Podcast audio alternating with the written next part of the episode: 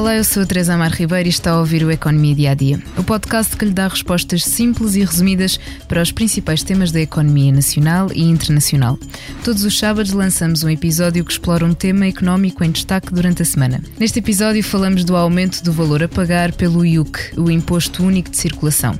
É uma das medidas propostas no Orçamento do Estado para 2024 e está na lista das mais contestadas pela oposição, mas também por parte dos socialistas. O aumento deste imposto imposto será destinado aos veículos com matrícula anterior a junho de 2007, que, sendo específica, diz respeito a 3 milhões de automóveis e meio milhão de motociclos. Foi lançada uma petição que já conta com mais de 200 mil assinaturas contra o aumento do IUC. Para falar sobre o tema, convidamos o coordenador da secção da Economia, Vítor Andrade, que acompanha o tema dos automóveis. Olá, Vítor. Olá, Teresa. Antes de passarmos às nossas perguntas, vamos ouvir Joaquim Miranda Sarmento, deputado do PSD, Rui Rocha, da Iniciativa Liberal, e o Primeiro-Ministro António Costa. Veja-se o exemplo do IUC prometeu baixar as portagens e depois veio-se a descobrir que é à custa do aumento de mais um imposto. A minha pergunta é muito simples: porque é que o senhor dá um pouco com uma mão e tira tanto com outra? É uma medida de crueldade fiscal. Estamos num momento em que as pessoas não conseguem olhar para o frigorífico e perceber que não vão renovar o estoque do frigorífico. E o senhor ministro Fernando Medina quer renovar a frota. O senhor vai ou não recuar nesta matéria? Fazer política implica fazer escolhas. Tem de escolher prefere mais 25 euros de IUC ou menos 80, 874 euros de IRS? A minha escolha é muito simples. Já visitou hoje o BPI Expresso Imobiliário? Agora pode calcular o valor da sua propriedade e guardar a documentação da sua casa e do recheio numa nova área pessoal única no mercado. E ainda ficar a saber quanto pode pagar por uma casa localizá-la com uma pesquisa por polígonos e conhecer as soluções de crédito habitação BPI. BPI Expresso Imobiliário.pt Quem compra e quem vende na mesma página. Vitor, comecemos por perceber qual é o objetivo desta medida e porque é que está a gerar esta grande onda de contestação que também conseguimos ouvir no, no som inicial. Bem, o objetivo desta medida, na minha opinião, até é nobre. Tem a ver com a a facilitação, facilitação não, a, a, quase a obrigação, entre aspas, eh, da transição, da famosa transição energética, que é deixarmos de usar carros que são muito poluentes para carros menos poluentes, nomeadamente para os elétricos, que é o que agora o governo também pretende incentivar, até porque vai haver subsídios também à compra dos carros elétricos. Isto está a dar muita polémica, porquê? Porque de facto é uma, é uma taxação nova que aparece uh, para acrescentar aquela que já existe uhum. e que, uh, de acordo com algumas estimativas já feitas por alguns analistas e fiscalistas, pode vir a ter um impacto muito significativo sobre, nomeadamente sobre as pessoas mais desfavorecidas e até se fala no segmento dos reformados, que são pessoas que têm menos rendimentos e que também têm carros antigos porque não podem ter outros carros mais novos e que de facto agora vão levar com este aumento em cima que apesar de se, saber que vai ser de 25, um máximo de 25 euros uh, no ano que vem já, uh, pode ter algum impacto no, no poder de compra dessas pessoas com menos rendimentos. De facto, é evidente que para pessoas mais ricas ou da classe média, se calhar não, não faz muita diferença. Mas para quem ganha menos e para quem tem, tem carro antigo, que é anterior a 2007, já anterior a 2007, junho de 2007. Exatamente. Portanto, essas pessoas vão sentir de facto este, este imposto mais na sua carteira, sem dúvida. E, aí há uma certa injustiça porque parece que é um imposto um pouco cego, não olha de facto a diferenciação que há entre as várias classes de, sociais que têm carros antigos, porque há muita gente que tem carros antigos em Portugal. Falavas do, do, do travão que, que, impõe um, um, teto de 25 euros a pagar a mais por ano. Como é que vai ser aplicada, Vitor? É que, qual é que é esta duração? Olha, é assim, o que, de acordo com as fontes eh, que nós consultámos e que nos deram alguma informação do lado das finanças, do Ministério das Finanças, dá a ideia de que isto é para ficar, ou seja, de que este aumento, este teto máximo de 25 euros por ano, que se vai manter ao longo dos anos, ou seja, que não vai ser só para 2024, vai continuar para os anos seguintes. Uh, agora, lá está, eh, isto de ano para ano, cada vez que há aprovação do Orçamento do Estado, pode haver aqui alterações legislativas que, que impliquem mudanças também nesta, nesta matéria. Não se sabe. Mas para já a informação que temos é que este, este limite dos 25 euros por, por ano se vai manter precisamente para lá de 2024, o que uh, a acumular de ano para ano, vai ter algum a, impacto. A ideia é 25 no, no, próximo ano, mais 25 no seguinte. Exato. A questão aqui, Vitor, é que mesmo com o travão dos 25 euros, podemos estar a falar de aumentos na ordem dos 400% ou 500%. Eu, eu tenho aqui o, o, artigo que escreveste com o Helder Martins à, à, minha frente, e se me permites, vou dar este exemplo de, de Afonso Arnaldo, que é sócio da consultora Deloitte. Uh, Disse-vos que um automóvel a gasolina de 900 centímetros cúbicos, matriculado em 2005, ou seja, lá está, antes de 2007, 2007 e com emissões de 113 gramas de CO2 por quilómetro, estes são os vários parâmetros que entram na conta para chegar ao valor do IUC. Um, em 2023 pagou de IUC 19 euros e 34 cêntimos. Em 2024 acrescentam-se os tais 25 euros e irá pagar 44 euros e 34 cêntimos. E em 2027 já chegará ao valor máximo de 96 euros e 92. Ou seja, com este aumento do IUC passou de pagar cerca de 20 euros para pagar quase 97 euros. É Nestes um aumento... anos todos que estás a dizer. Atenção, Exatamente. Não é, não é, um salto desses de um ano para o outro. Exato, até então, 2027 isto, e se não tivermos claro, as tais alterações. Lá está, isto demonstra bem aquela disparidade que estávamos a falar há pouco. Ou seja, há aqui uma certa injustiça fiscal no meio disto tudo, porque hum, não se compreende bem como é que um carro que pagava só, como tu dizias, e bem, nós escrevemos isto 19 euros, de repente passa ali para um valor exorbitante.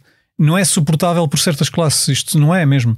Hum, estou a pensar, nomeadamente, nos reformados, que ganham pouco, muitos deles, uh, nos que têm as pensões mais baixas e que têm carros antigos.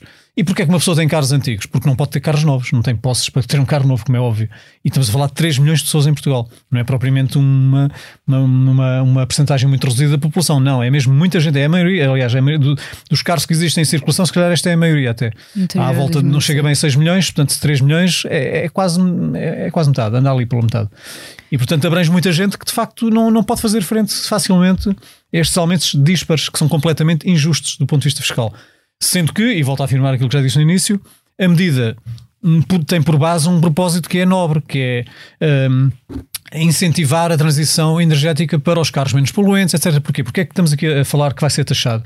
É precisamente o nível de emissões, porque antigamente, nos carros antigos, passa a redundância, era taxado em função da cilindrada este IUC era aplicado em função da cilindrada. A partir de agora uh, vão ter que pagar também para além da cilindrada em função das emissões poluentes que fazem. E isso sim é que vai provocar este, este, provocar este, este agravamento mais, mais acentuado que nós estamos aqui a falar.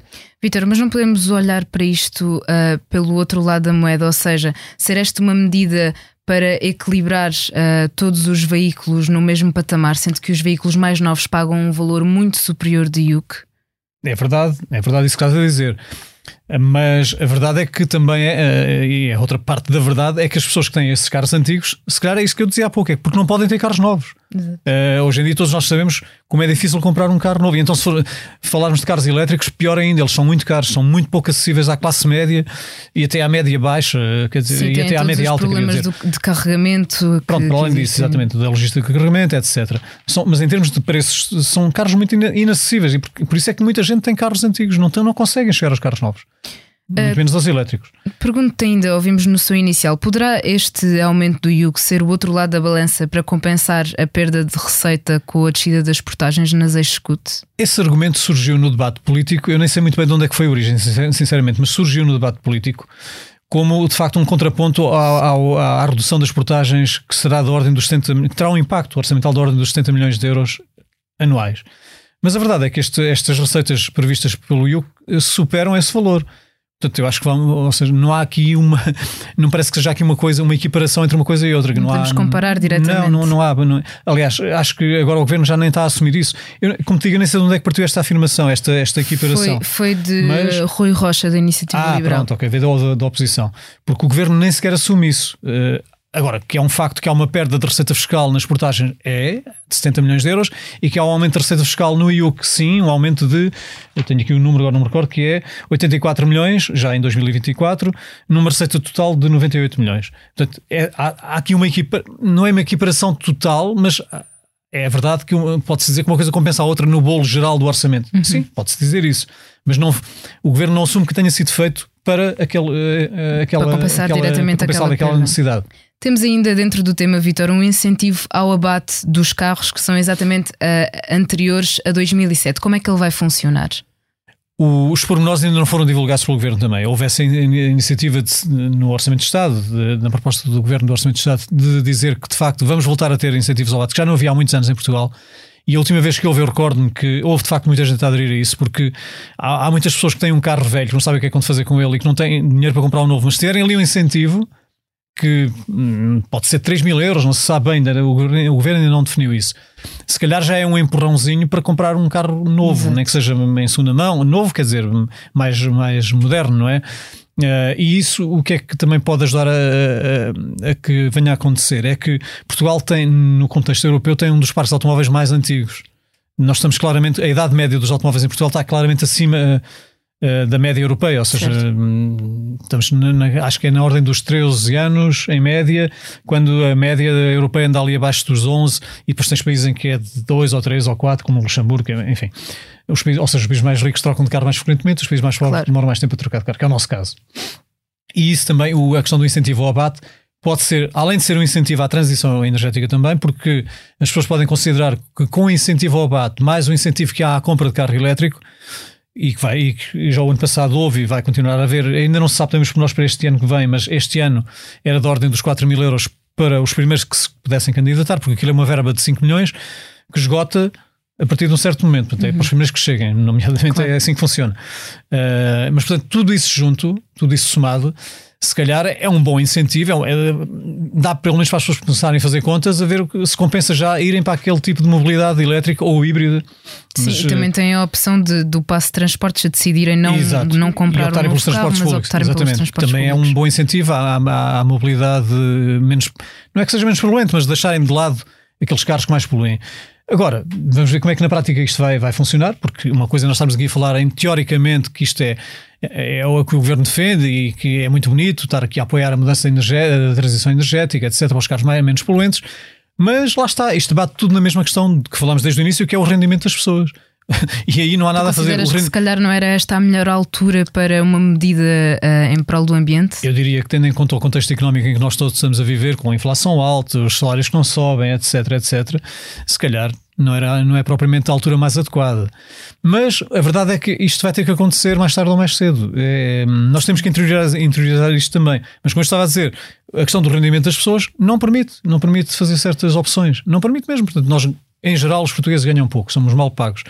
E, portanto, temos que eh, viver de acordo com as nossas possibilidades e não de acordo com aquelas que idealicamente seriam as melhores. Não, não é assim. E há coisas que, que se calhar vamos adiante, como a compra de, de um novo carro, se, se o que temos ainda funciona. Vitor, muito obrigada.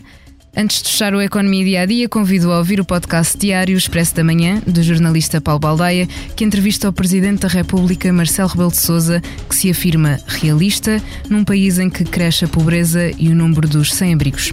A sonoplastia deste episódio foi de Salomé Rita. Muito obrigada, Salomé, e a si obrigada por estar desse lado. Se tem questões ou dúvidas que gostaria de ver explicadas no Economia Dia a Dia, envie um e-mail para tearribeiros.express.empresa.pt. Voltamos já na segunda, com mais novidades económicas. Já visitou hoje o BPI Expresso Imobiliário? Agora pode calcular o valor da sua propriedade e guardar a documentação da sua casa e do recheio numa nova área pessoal única no mercado. E ainda ficar a saber quanto pode pagar por uma casa, localizá-la com uma pesquisa por polígonos e conhecer as soluções de crédito habitação BPI bpiexpressoimobiliario.pt. Quem compra e quem vende na mesma página.